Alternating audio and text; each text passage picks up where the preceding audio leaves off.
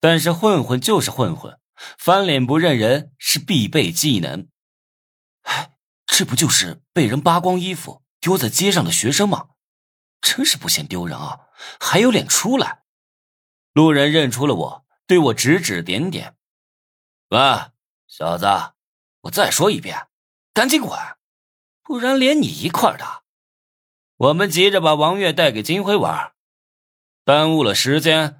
金少爷生气了，可不是闹着玩的。一个小混混抡起棍子对我的脑袋砸来，下手太狠了，看得周围的路人都是一阵尖叫，都以为我会被开瓢。啊！王月也吓得失声轻呼，小白脸则是一脸嘲讽的看着我。他既然跟王月关系亲密，肯定知道我和王月是情侣。他巴不得看我在王月面前出丑呢。就在棍子即将落在我脑袋上时，我的眼角闪过一抹金光，紧接着鞋面上的树叶印记闪烁了一下，我就诡异的从原地消失，唰的出现在小混混身后，一脚踹在他身上，把他踹了个狗啃屎。全场寂静，所有人都张大嘴巴，使劲的揉眼睛。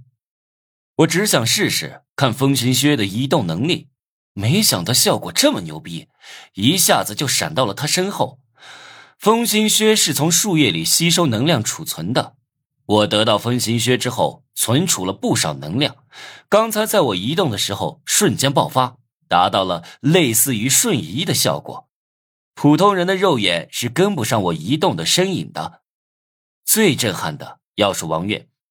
他知道我不是一般人，拥有一些不可思议的能力。今晚一见，让他以为我又变强了，心情很复杂。废物，一铁上弄死他！